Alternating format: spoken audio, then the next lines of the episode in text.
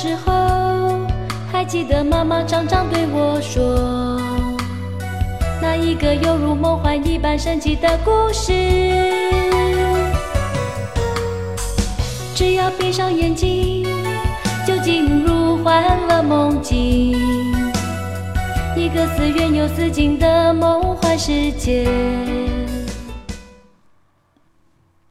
你好，我是欧福云。我爱童话故事，你呢？那我们就一起走进那神奇梦幻的童话世界，好吗？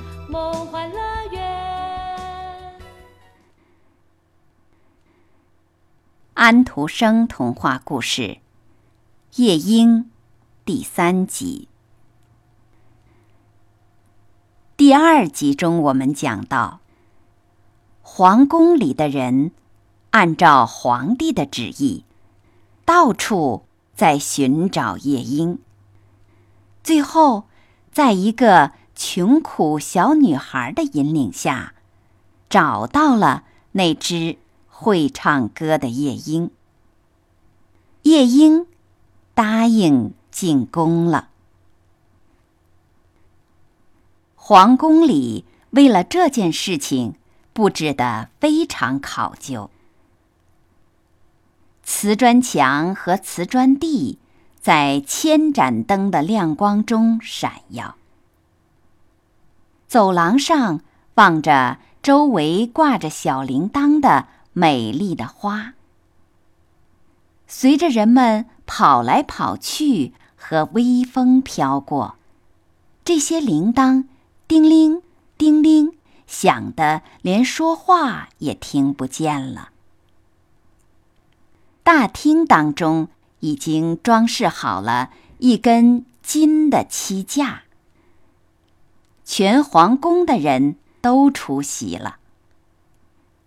那厨房小女孩也得到恩准，站在门口。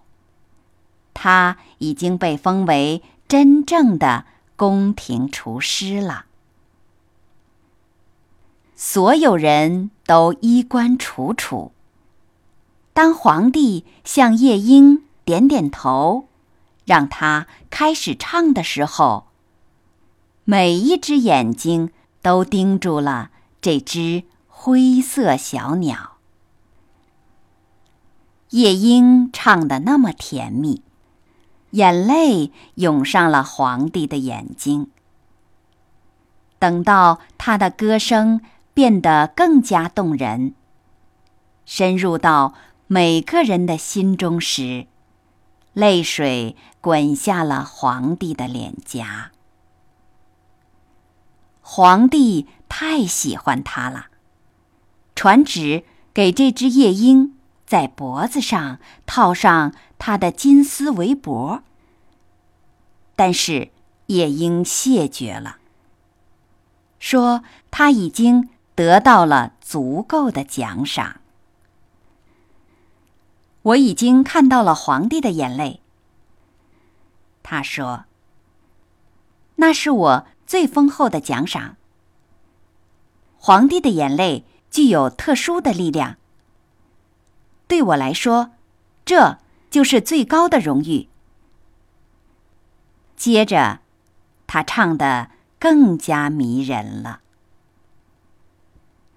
真是天赋的美丽歌喉。女侍臣们相互说：“从此以后，他们对人说话的时候，就先在嘴里含上一点水。”好让说出来的话带有咯咯的声音，也就可以自以为是夜莺了。男仆、女仆们也都表示满意。这很说明问题，因为要讨他们的欢喜是极不容易的。说实在话，夜莺。进宫来，获得了最大的成功。如今他在宫中留下，有自己的鸟笼，可以白天出来两次，夜里出来一次。出来时，指定有十二名仆人侍候着，每人握住系在他腿上的一根丝线。这样的飞法实在不会是怎么快活的。全城都在谈论这只了不起的鸟。两个人相遇时，这个说“夜”，那个就说“鹰”。他们懂得这内中的意思，因为大家开口就只谈夜莺。有十一个小贩的孩子取名夜莺，但是。